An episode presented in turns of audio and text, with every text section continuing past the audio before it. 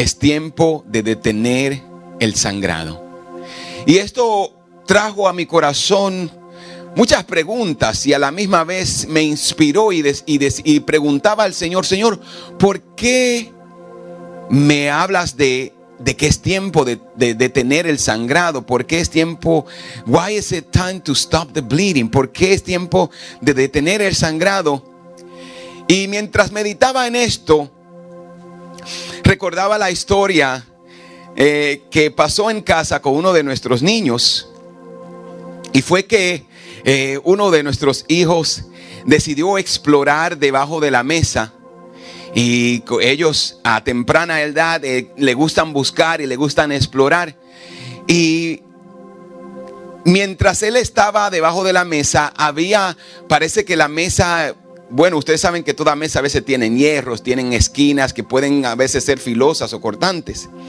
Y mientras él, estaba debajo de la mesa explorando, eh, la pastora estaba atendiendo unas cosas, yo estaba en el trabajo en ese entonces, y de repente el niño comienza a llorar. Y cuando él, comienza a llorar y la pastora, eh, después de unos minutos de escucharle llorar, va a ver o a socorrer al niño, a ver lo que le estaba pasando, se da cuenta de que el niño está sangrando. Y cuando ella ve esto, ella entra en pánico y hace lo que nos enseñaron en nuestros países. Que si alguien se cortaba la cabeza o se partía la cabeza, ¿qué era lo que nosotros hacíamos? Le echábamos agua. Y ella llevó al niño corriendo al baño y comenzó a echarle agua. Y mientras más agua ella le echaba, más la sangre corría y se, eh, se eh, agrandecía o derramaba más sangre. Y, y, ella más agua, más agua. Y ella me llama corriendo, ven rápido porque Josiah se partió la cabeza, está sangrando, hay que llevarlo al hospital. Y en lo que y ella dice, "Pero yo le estoy echando agua y él sigue sangrando." Y yo le dije, "Detente de echarle agua y ponle presión en la herida para detener el sangrado."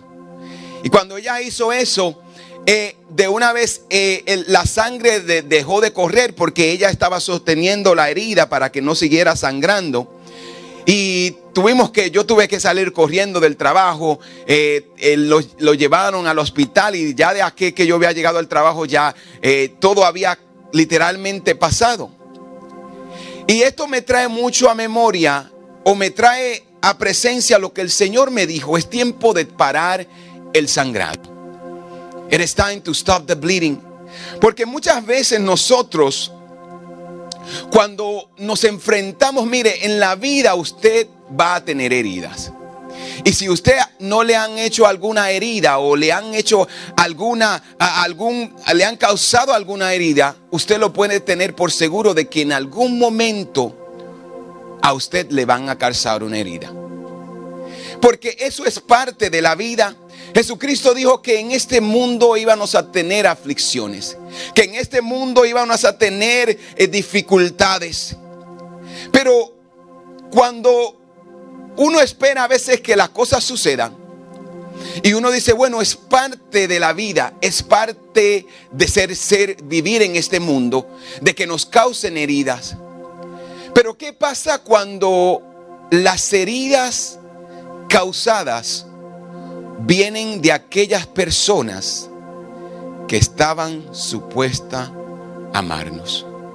¿Qué pasa cuando la herida vienen de las personas que estaban supuestos a cuidarnos? ¿Qué pasa con la herida cuando las personas que uno esperaba que estuvieran presentes, que te cuidaran, que te amaran, que te abrazaran, son aquellas que te causan las heridas? Son aquellas que nos causan el dolor. Porque caerse y quizás agorpearse o meterse debajo de la mesa como lo hizo uno de nuestros niños, dice, bueno, es un accidente. Pero ¿qué pasa cuando las heridas son intencionales?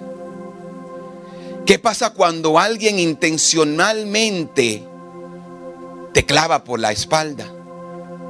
¿Qué pasa cuando esa persona que prometió amarte es el que te traiciona.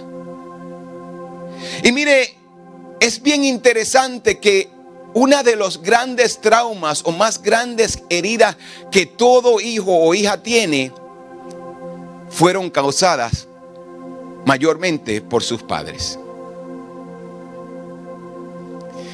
Muchas de las heridas que nosotros experimentamos y vemos y tenemos, muchas veces las recibimos en el mismo hogar.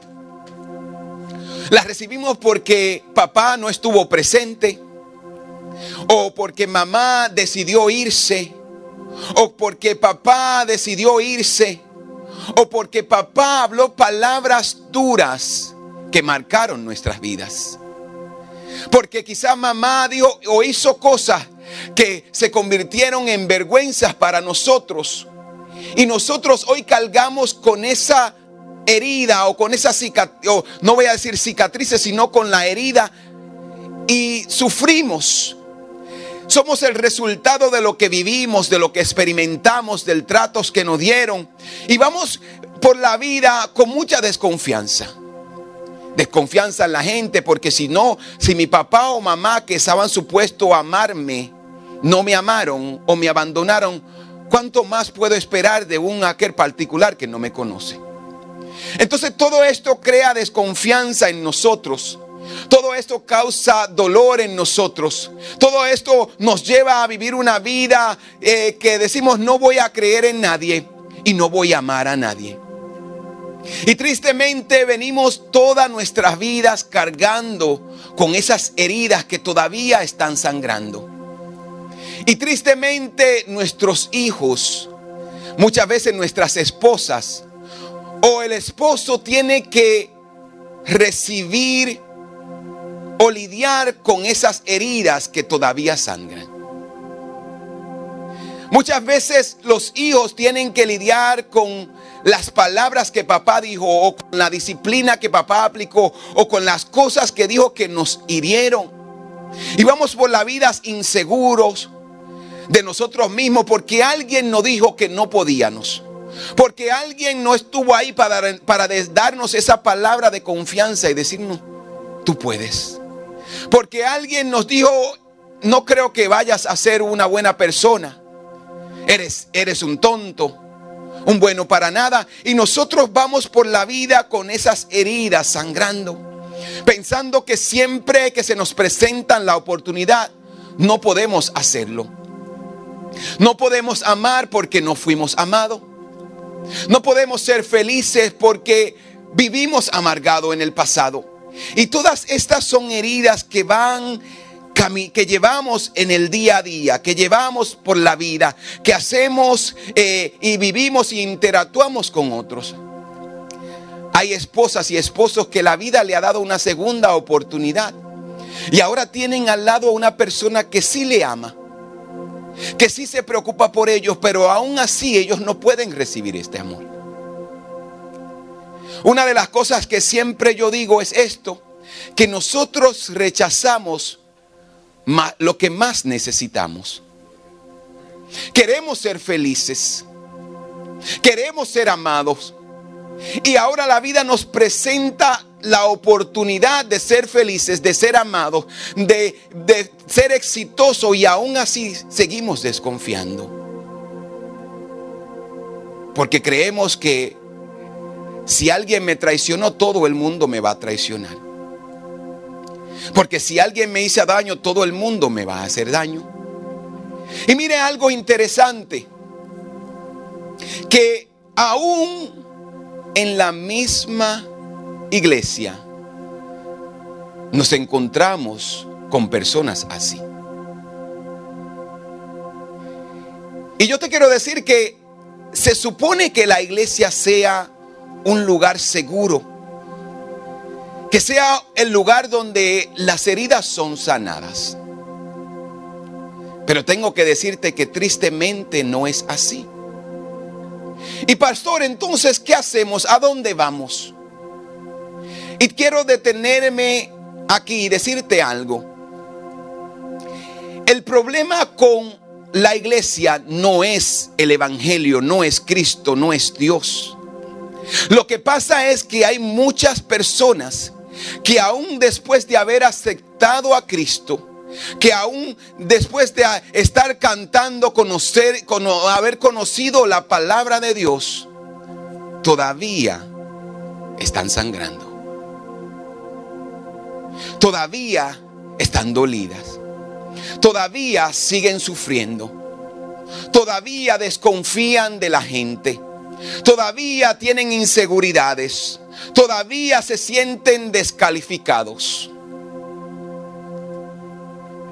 Pero entonces, pastor, ¿qué vamos a hacer? ¿A dónde vamos a ir? Y antes de yo decirte a dónde vamos a ir o lo que vamos a hacer, yo quiero hacerte una pregunta. Y es esta. ¿Qué vas a hacer con las heridas del pasado? ¿Qué vas a hacer o cómo has lidiado con las decepciones los sinsabores, las amarguras, el dolor que el pasado te causó. Ah, pastor, ya yo estoy en Cristo. Pero la realidad es que todavía sigues reaccionando de la misma manera como reaccionabas antes. Todavía sigues hablando de la misma manera como hablabas antes. Entonces, aunque estás en Cristo, el testimonio, las palabras que salen de tu boca no dan testimonio de que todavía tú has sanado. Y la pregunta que yo tengo para ti en esta tarde es una vez más, ¿qué vas a hacer con tu dolor? Es fácil decir es culpa de papá, es culpa de mamá, pero ya eres una persona adulta ya eres una persona que tú puedes escoger ser feliz. Soltar el pasado, abandonar la tristeza y caminar ahora en la verdad que Cristo te ofrece. Ahora tú puedes vivir en la paz que Cristo te ofrece. Ya yo no tengo que o no tenemos que usar más la excusa de que alguien me hizo, de que alguien me dijo, de que pastor usted no sabe lo que yo viví, pastor usted no sabe lo que me hicieron. Yo entiendo todo eso. Todos hemos hecho, todos hemos sufrido, todos eh, hemos dolido, todos hemos sido traicionados. Pero la pregunta que yo tengo para ti hoy es, ¿qué vas a hacer con tu dolor y con tus heridas? Vas a seguir echándole agua como la pastora hacía. Y mientras más agua le echas, más sangra. O le vas a poner presión y vas a ir al hospital donde puedan sanarte. ¿Qué vas a hacer con tu herida? ¿Qué vas a hacer con tu dolor? Hoy yo quiero invitarte a que hagas lo que una mujer en la Biblia hizo. Hoy yo quiero invitarte a que hagas lo que esta mujer, a pesar de las dificultades, a pesar de las luchas, a pesar de que no era ni siquiera su culpa, hacer lo que ella hizo. Y te voy a invitar que vayas conmigo a Lucas capítulo 8, verso 43. Lucas capítulo 8, verso 43 al 48.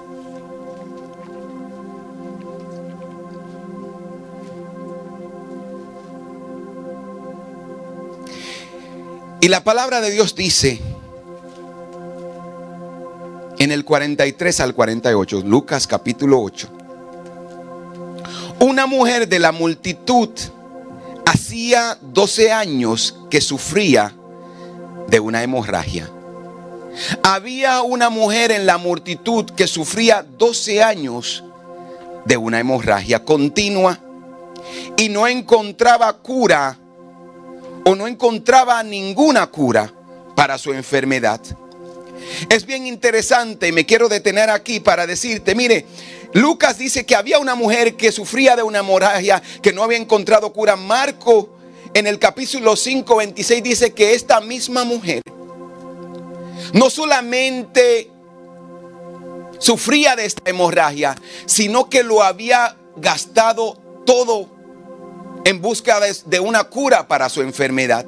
Dice que había buscado dos doctores y estos doctores le habían hecho toda clase de tratamiento doloroso tratando de detener esta hemorragia, pero ella no había encontrado la respuesta o, la cura para su dolor. Y dice que en vez de mejorar, ella empeoraba. Ella seguía sangrando, ella seguía sangrando.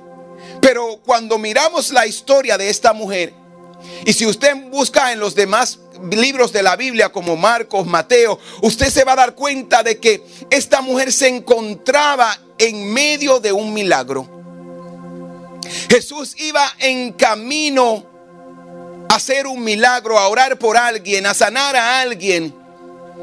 Y aunque ella no estaba incluida en el milagro, o ella no estaba incluida en lo que Dios iba a hacer, ella estaba presente donde Jesús estaba. Y por tanto ella creyó de que si ella solamente tocaba el manto del maestro, sería sana. Y mire lo que dice el versículo 44. Dice, acercándose a Jesús por detrás, le tocó. Y el flujo que tenía al instante, la hemorragia se detuvo. ¿Quién me ha tocado? Preguntó Jesús. Se negaron y Pedro dijo, cada vez que yo me encuentro con Pedro yo digo lo que yo diría. Maestro, la multitud entera te apretuja contra ti.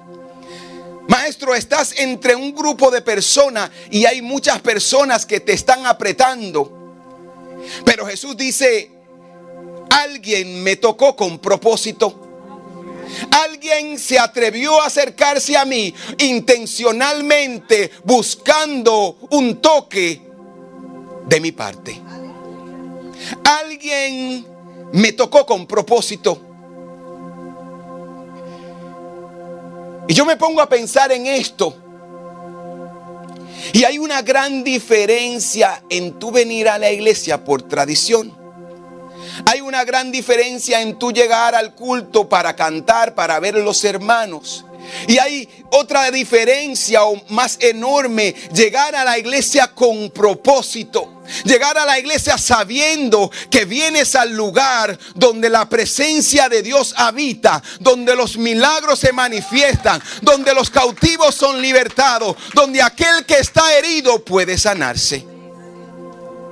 Y es por eso que usted va a ver muchas personas que van a llegar a la iglesia y se van a ir contentos, felices. Y voy a decir, wow, qué poderoso culto.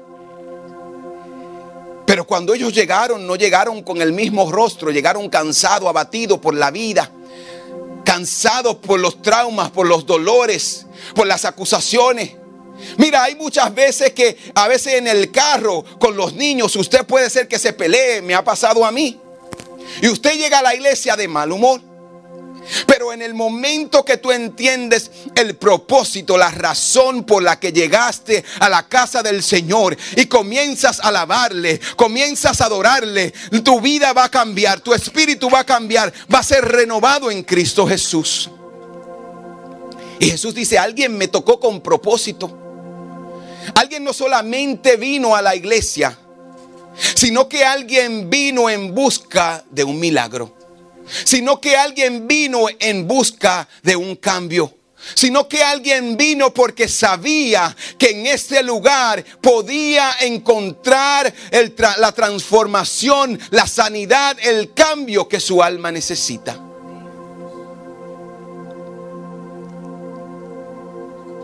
Mire algo interesante, que cuando usted va a mí no me gusta ir al hospital. A mí no me gusta ir al hospital. Porque yo soy de las personas que desde que llego al hospital estoy, todo, el, todo el, desinfectante que hay en las paredes yo lo gasto. Porque yo siempre, aún en mi propia casa, yo siento que tengo mis manos sucias. Y me estoy todo el tiempo lavando las manos y mis manos siempre están resecas por esa razón. Entonces a mí no me gusta ir al hospital porque es un, es un lugar como de tensión, como que me siento como, como que ah, sofocado y eso. No me gusta ir al hospital. Pero, ¿por qué vamos al hospital? ¿Y por qué yo puedo ir a ver al doctor o al médico? Aunque no me guste. Porque yo sé que ahí yo puedo encontrar la cura, la sanidad. Porque ahí yo sé que yo puedo encontrar a alguien que puede sanar o que puede atenderme o que puede checarme la salud. Entonces nosotros venimos a la iglesia. Y se nos olvida porque muchas veces se ha convertido en una tradición, en una cultura de que el domingo voy a la iglesia. El domingo llego a la iglesia y venimos con, con, solamente con el compromiso de que ah, tengo que pararme en la puerta, o tengo que cantar, o tengo que eh, hacer tal cosa, y se nos olvida el propósito por el que llegamos. Y el propósito por lo que por el cual tú estás aquí es porque la palabra de Dios dice que donde hay dos o tres reunidos, ahí él estaría para bendecirnos. Estar unidos, estar en la casa del Señor nos bendice, nos favorece, nos hace bien, nos sana el alma.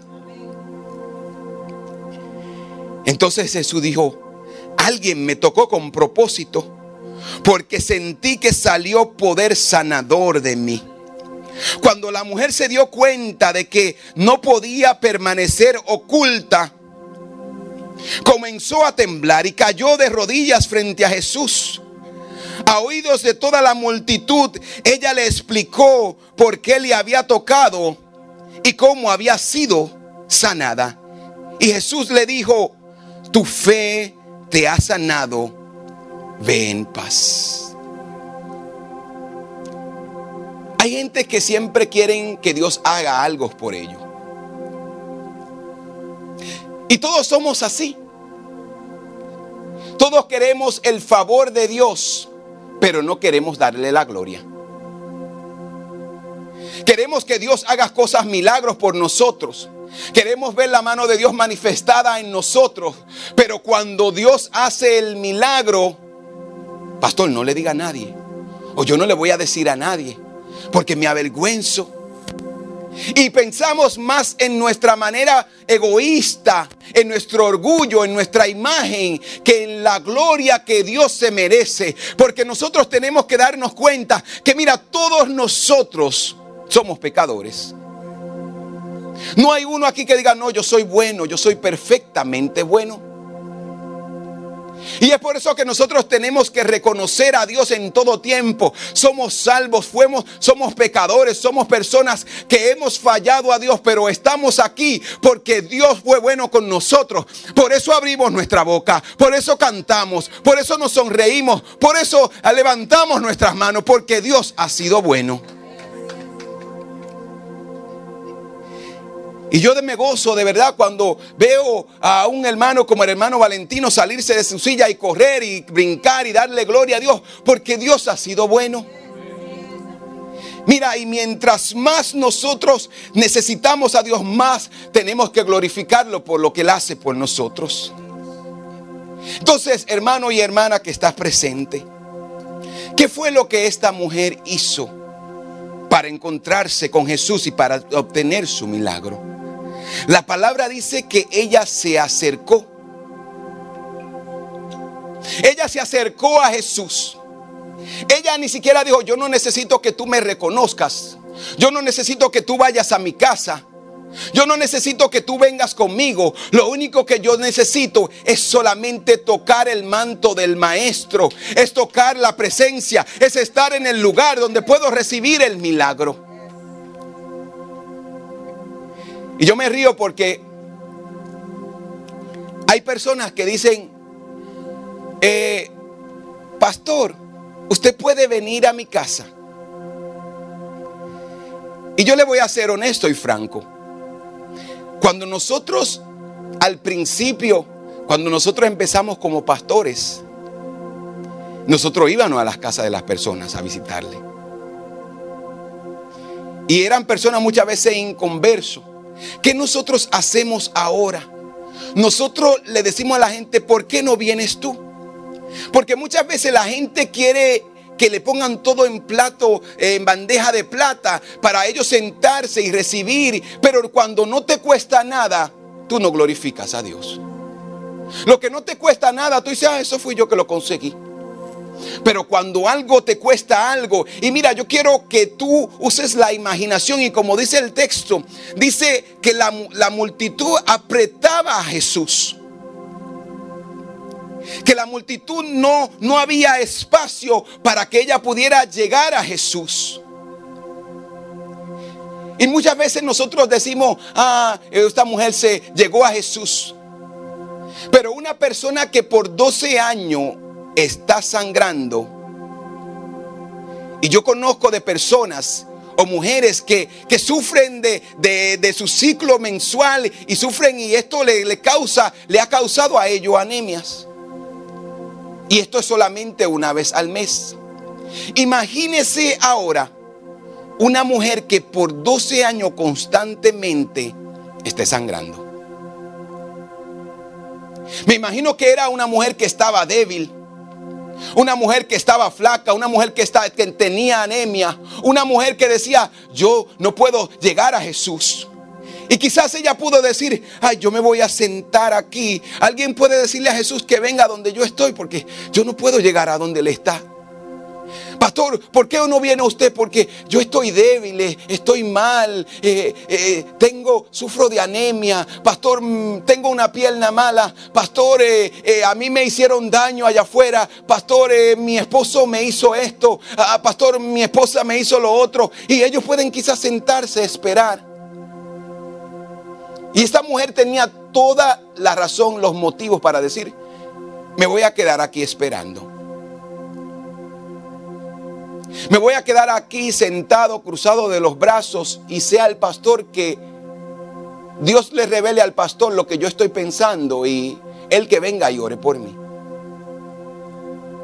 Dios que le revele al pastor lo que estamos pasando en mi matrimonio y sea él que ore por mí. Dios que le revele al pastor la situación económica o la crisis que estoy viviendo, el dolor que estoy experimentando y que sea ven él que ore por mí. Pero esta mujer no, no pensó así. Yo voy a decir, esta mejor pensó como pensaría el hermano Israel, dice, el que tenga sed que busque el agua.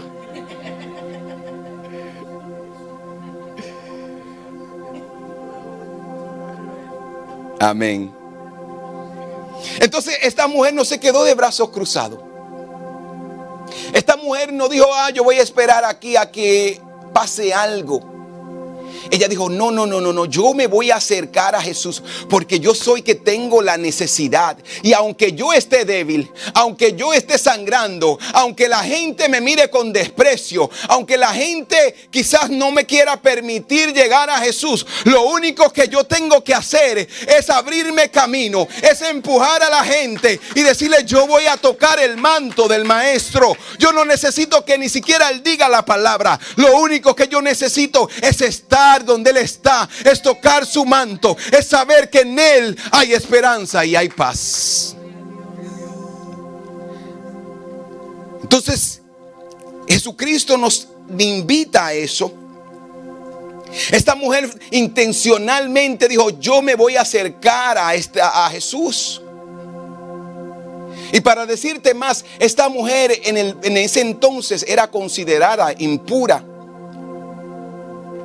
Porque una mujer cuando estaba en su, en su ciclo mensual era considerada impura. Mas aún así, con la vergüenza que ella podía experimentar, con la, eh, con la situación donde ella incluso podía hasta morir en el proceso, ella dijo, mira, aunque me muera en el camino, aunque me desmaye en el camino, yo voy a seguir caminando, yo voy a lanzarme, yo necesito llegar al maestro porque yo necesito un milagro, yo necesito que Dios haga algo por mí. Y el libro de Hebreos capítulo 4, 16 dice, así que acérquense con toda confianza. Acérquense con toda confianza Acérquense al trono de la gracia de nuestro Dios y allí recibiremos misericordia y encontraremos gracia que nos ayuda cuando lo más lo necesitamos. ¿Sabes lo que tú necesitas? Es acercarte al trono de la gracia. ¿Sabes lo que tú necesitas? Es venir a la presencia del Señor. ¿Sabes lo que tú necesitas? Es la ayuda de Dios, la misericordia de Dios. Porque tú vas a necesitar la ayuda y la gracia de Dios en todo tiempo. Y Hebreo nos dice, acérquense con confianza. Entren por la puerta. Vengan como que están en su casa. Acérquense. Y eso a mí me da mucha alegría saber eso, que yo tengo la oportunidad de acercarme a Dios con toda confianza. Con toda alegría, porque yo sé que allá voy a encontrar misericordia. ¿Y sabes lo que es misericordia? Es recibir bondad y compasión aun cuando no lo mereces. Hay errores que hay heridas que nos han hecho, pero hay otras heridas que nosotros mismos nos las hemos causado. Hay decisiones, hay malas decisiones, no solamente decisiones que nosotros hemos tomado que nos han causado dolor. Y aún a pesar de que nosotros hemos tomado malas decisiones, como dijo el hijo pródigo, me voy, dame mi herencia, me voy. Jesús dice, puedes acercarte con confianza. Puedes acercarte tranquilamente, confiadamente.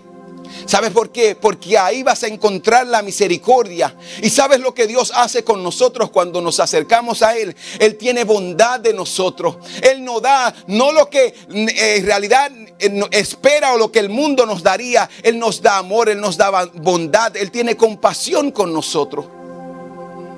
Dice que también en el trono de la gracia de Dios encontraremos gracia. ¿Y sabes lo que es gracia? Gracia es favor.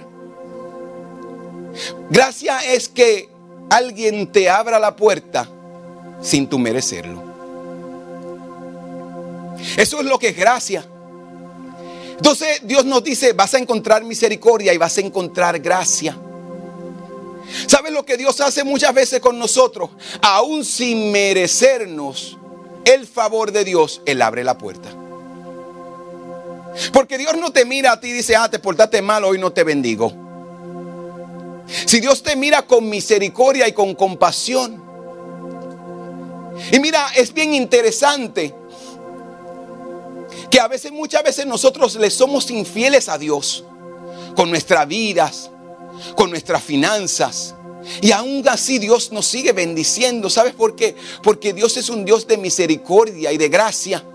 Él nos abre la puerta aún sin que lo merecemos, porque su amor es inagotable para con nosotros. La otra cosa que tú debes de saber es que ya Dios o Cristo hizo lo que él tenía que hacer.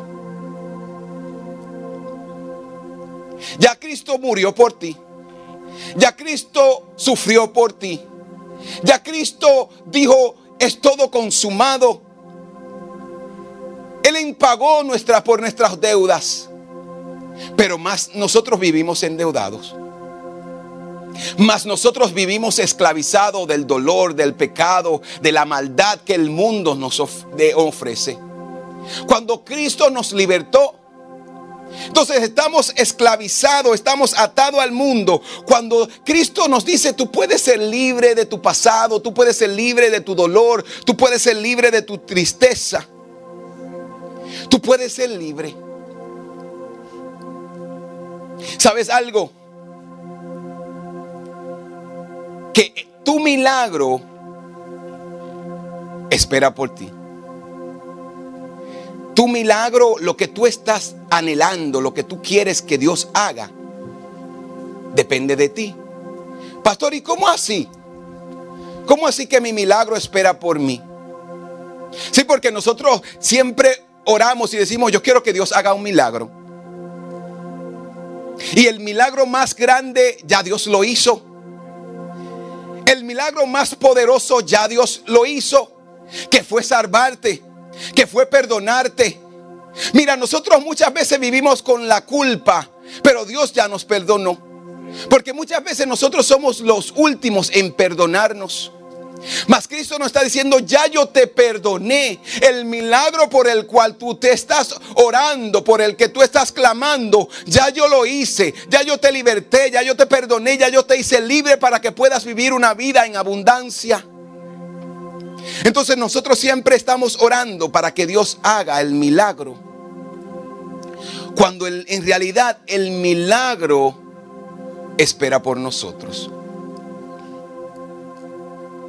El milagro espera por nosotros. Cristo estaba ahí. Y quizás esta mujer si hubiera dicho, ah, yo voy a dejar que él sepa, él es Dios, Dios lo sabe todo. Voy a esperar que él venga donde yo estoy y que él sea quien me sane. A lo mejor esta mujer no iba a recibir su milagro. Pero ella no esperó que Jesús, Jesús fuera a ella, sino ella se acercó a él ella creyó que Él tenía el poder, la capacidad para libertarle, para sanarle, para restaurarle. Lo que tú necesitas es acercarte a Él con la confianza de que tu milagro ya Él lo contestó y tu milagro está esperando por ti para cumplirse. No espere que las cosas cambien, sino sé tú el que cambie las cosas. Ve al Señor, acércate al Señor con confianza y allí encontrarás misericordia. Allí encontrarás amor. ¿Cuál es el milagro que tú necesitas? What is the miracle that you need? ¿Qué milagro tú necesitas? Bueno, pastor, yo necesito tener una mejor relación con mi papá o con mi mamá. El milagro espera por ti. Bueno, pastor, el milagro que yo necesito es tener una mejor relación con mi hijo o con mi hija. El milagro espera por ti. Bueno, pastor, yo necesito que esa persona venga a pedirme perdón. Pero el milagro espera por ti. El perdón que tú estás esperando es el perdón que tú tienes que otorgar.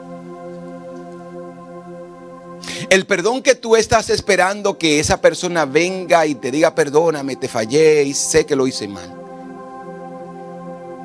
Es el milagro que Dios está diciendo, tú tienes que perdonar.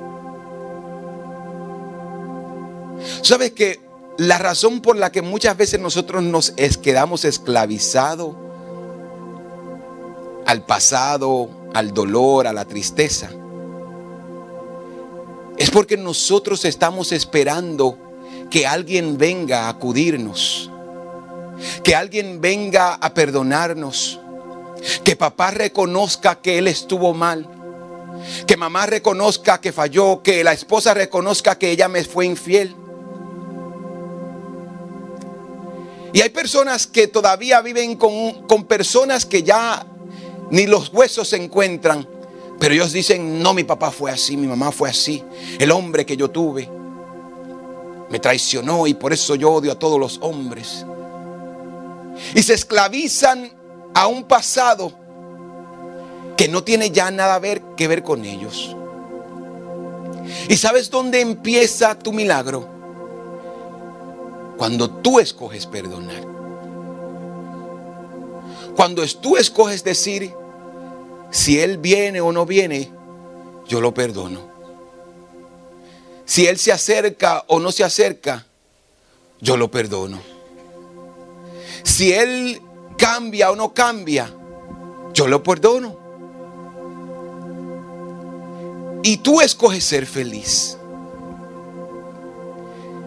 Muchas veces nosotros pensamos que un mejor trabajo nos va a dar la felicidad, que un hombre nos va a hacer feliz, que una mujer te va a hacer feliz, que mudarte de lugar o de país te va a hacer feliz. Nada de eso te va a hacer feliz, porque tú siempre se va a tener que vivir contigo mismo. Y las heridas que tú tienes no es el vecino ni la otra persona quien la tiene. Las heridas y quien tiene que buscar ayuda para sanar sus heridas eres tú mismo. Muchas veces yo me encuentro en situaciones donde nuestros hijos se han enfermado y yo digo, ay, yo quisiera que ese tener ese dolor y que mi hijo no experimentara lo que él está experimentando. Pero la realidad es que quien necesita la ayuda, quien necesita la medicina, quien necesita el perdón, quien necesita la sanidad, es mi hijo. Dios hizo todo lo necesario. Él vino, sufrió por nosotros, se entregó por nosotros, fue herido por nosotros, fue molido por nosotros. Y dice la palabra de Dios en Isaías que por sus llagas, por el sufrimiento, por lo que Él padeció, tú y yo fuimos sanados.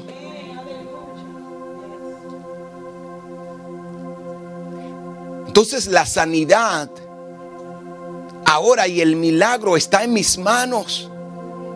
El perdón está en mis manos. La libertad está en mis manos. Yo puedo escoger hoy y decir, ya eso no me va a seguir haciendo daño. Yo puedo escoger y decir, ya yo no voy a vivir aferrado al pasado. Yo voy a escoger, aunque mi papá no me dijo nunca que me amaba, yo voy a decirle a mis hijos, yo le amo. Yo voy a abrazar a mis hijos. Yo voy a pasar tiempo con mis hijos. Aunque mi hijo y mi, eh, mi esposa y yo estamos separados, yo puedo seguir siendo un buen padre para mis hijos. Yo puedo seguir siendo una buena madre para mis hijos. Entonces nosotros tenemos que tomar control de nuestro gozo, de nuestra libertad. Si Cristo ya nos perdonó, somos verdaderamente libres. Al que hijo, el hijo os libertare será verdaderamente libre. Entonces tú tienes la libertad para vivir una vida plena y gozosa en Cristo Jesús. Tú tienes que aprender a soltar el pasado. Debes de decir, ya yo no puedo vivir con el pasado. Porque para yo moverme y llegar hasta el altar, yo tengo que soltarme de esta pared. Para yo recibir algo nuevo, yo tengo que soltar lo que tengo en la mano. Para yo poder ser amado, yo tengo que darle la oportunidad y abrir el corazón. Porque es muy difícil usted poder abrazar a alguien que está así.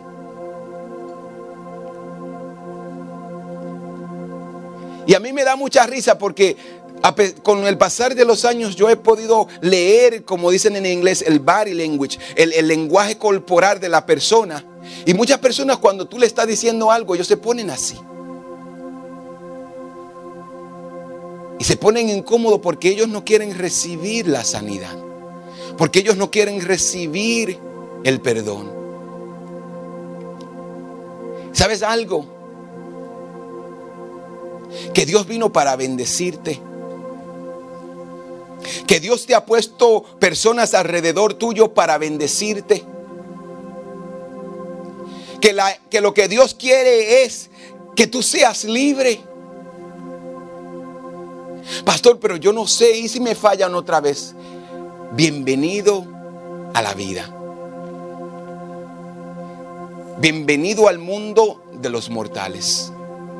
Bienvenido al lugar de los imperfectos. ¿Sabes algo que yo he decidido hacer? Y nosotros como familia hemos decidido hacer como pastores y como personas. Es amar a la gente antes de conocerle. ¿Por qué nosotros hemos escogido amar a la gente antes de conocerle? Porque cuando tú escoges amar a la gente antes de conocerle, cuando conozcas su, su, su, su, vida, cuando ellos te traicionen, o cuando ellos hablen mal de ti, o cuando tú conozcas su pasado, aún si tú escogiste amarles, le vas a seguir amando. Entonces mi amor no está condicionado, nuestro amor no está condicionado a lo que a lo que la gente pueda hacer o pueda decir o quiera ganarse el favor de nosotros. No, eh, nuestro amor está condicionado a que Cristo nos dijo que debemos amarnos los unos a los otros. Y si el Señor me dice que ame, yo voy a amar. Y si el Señor me dice que perdone, yo voy a perdonar. Te vuelvo a hacer la pregunta. ¿Qué vas a hacer con tu herida?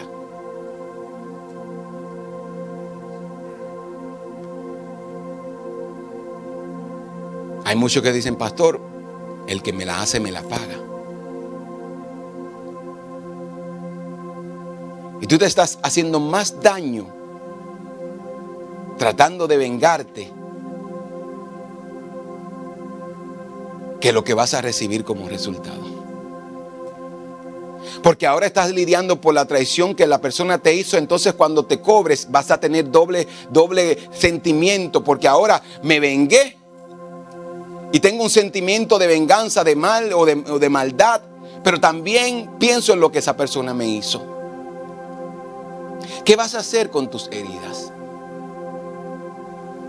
¿Qué vas a hacer con tu dolor? ¿Qué vas a hacer con las traiciones? ¿Qué vas a hacer con el abandono? ¿Sabes lo que Jesucristo nos dice? Acérquense. Vengan a mí si están cansados y cargados. Vengan a mí si tienen cargas muy pesadas. Vengan a mí si tienen dolores del pasado. Vengan a mí si tienen traiciones, si tienen abandono, si sufres de abandono, si sufres de inseguridades, ven a mí. Si alguien te hizo el mal, ven a mí. Si alguien te engañó, ven a mí. Si alguien te abandonó, ven a mí. Si alguien te ignoró, ven a mí. Y encontrarás descanso encontrarás paz. Sabes que para tú poder ser feliz y amar a otros tienes que estar sano.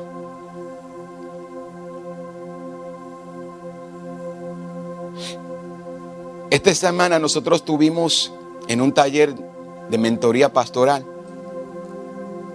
Y una de las preguntas que nuestro pastor nos hizo es, ¿qué has hecho con tus dolores o tus traumas del pasado? ¿Y cómo tú sabes que estás sano? ¿Cómo tú sabes que ya sanaste? ¿Qué testimonio tienes? ¿Qué evidencia tienes de que el pasado, de que ya tú superaste esos traumas? ¿Sabes cuál fue la razón principal por la que el pastor nos preguntó eso? Él nos dijo porque personas adolorida o personas heridas hieren a otras personas.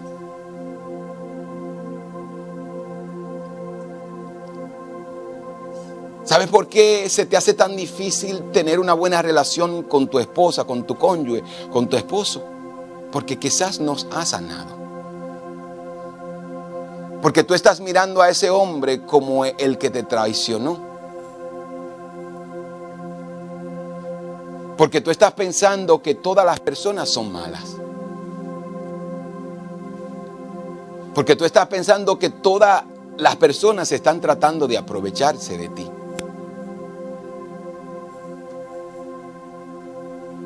Mas hoy Cristo te dice, ven a mí, acérquense con confianza.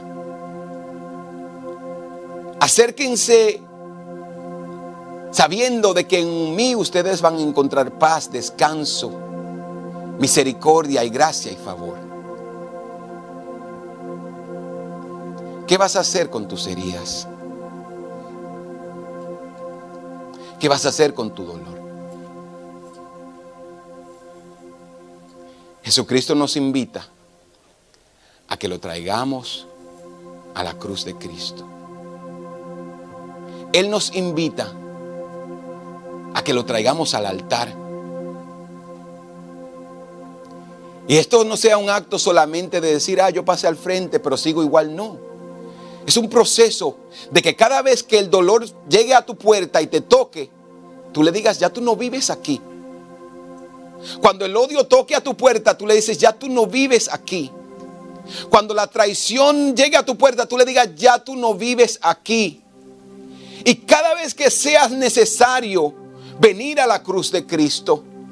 Tomar tu cruz cada día y decir, yo voy a seguir a Cristo, yo voy a abrazar a Cristo, yo voy a confiar en Cristo. Y no importa las dificultades, no importa los problemas, los dolores que la vida pueda presentarme, yo voy a escoger venir a la cruz de Cristo todos los días, porque ahí voy a encontrar misericordia, porque ahí voy a encontrar descanso, porque ahí es un lugar seguro. ¿Qué vas a hacer con tus heridas?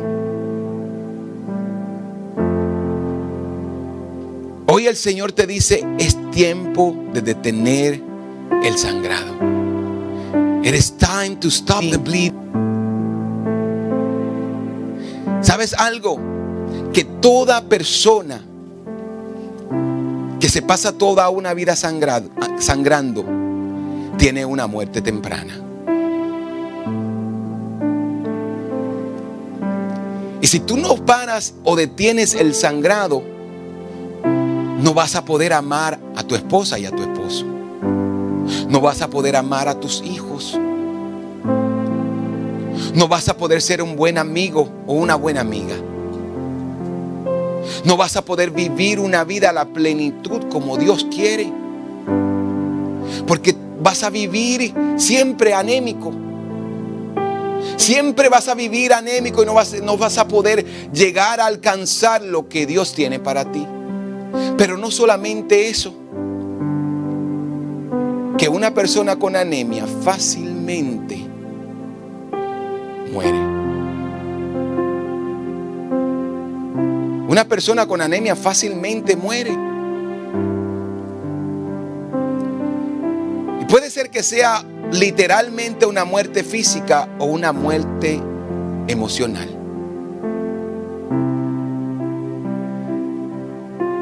¿Sabes lo que Dios me dice ahora mismo que te diga? Que aquí hay muchas personas que están muertas emocionalmente. Que aquí hay muchas personas que aunque tienen una pareja, tienen su esposo, su esposa, tienen a sus hijos, emocionalmente están muertos. Los sentimientos ya no existen para ellos. Ha sido tanto el dolor que ellos han experimentado que ya se le olvidó sonreír. Que ellos no saben lo que es felicidad. Aquí hay personas que Cristo quiere volver a resucitarle. Hay personas que Cristo, que el Espíritu Santo quiere hacerle una transfusión de sangre. Pero no una de tu propia sangre, sangre, sino la sangre de Cristo en ti. Aquella sangre que se derramó en la cruz del Calvario. Aquella sangre que da vida. Aquella sangre que sana las heridas, que sana el alma. Aquella sangre que resucita a los muertos. Él ha venido para darnos vidas. Y si tú sabes que eres una de esas personas que has muerto emocionalmente porque la vida te ha golpeado tanto, porque han sido tantas las traiciones y los dolores, porque ha sido tanto el sufrimiento que ya se te olvidó sonreír y amar y ser feliz. Hoy Dios te dice, yo he venido para darte vida. Yo he venido para resucitarte. Yo he venido para inyectarte de mi sangre y que en mí puedas encontrar vida. Si tú eres una persona y las palabras que Dios, eh, yo he hablado y que Dios ha puesto en mi corazón ha llegado a tu corazón, yo te voy a invitar que ahí donde tú estás, pastor, pero ¿por qué usted hoy quiere que pasemos al frente? Y usualmente usted ora desde la banca, porque hoy tú necesitas hacer un acto público de que dejas el pasado atrás, de que abandonas tu vida pasada, de que abandonas el dolor de que abandonas el sufrimiento, de que abandonas lo que atrás sucedió y hoy dices, yo me levanto aún débil, pero si yo pudiera solamente tocar el manto, encontraré vida. Y ese acto que yo te invito hoy es un acto de fe. Es un acto que te dice yo voy a pasar al frente porque yo tengo fe de que Dios puede salvarme. Porque sé que si duro un mes más, un año más, no voy a durar mucho tiempo. Porque mi vida se está y mi luz se, ha apagado y se está apagando. Y no voy a poder llegar hasta el final que Dios ha declarado para mí. Hasta el final que Dios ha establecido para mí. ¿Sabes algo? Porque tu final, como decíamos al principio, tu final es un final bendecido. Tu final es un final poderoso. Tu final es un final victorioso. Tu final es el final que va a dar testimonio de lo que Dios hizo, de lo que Dios es, de lo que Dios tiene para ti. Así que tú necesitas levantarte en fe, levantar tus manos y correr al altar y decir, yo necesito acercarme a Cristo, yo necesito acercarme a Dios, porque ahí encontraré vida. Y si tú eres esa persona, ven al frente, yo quiero orar por ti. Ven al frente y declara tu milagro. No espere más que el milagro vaya donde tú estás. Acércate tú al milagro. Acércate tú al altar de Cristo y ahí encontrarás vida. Si tú estás aquí, necesitas tener un encuentro con el Maestro.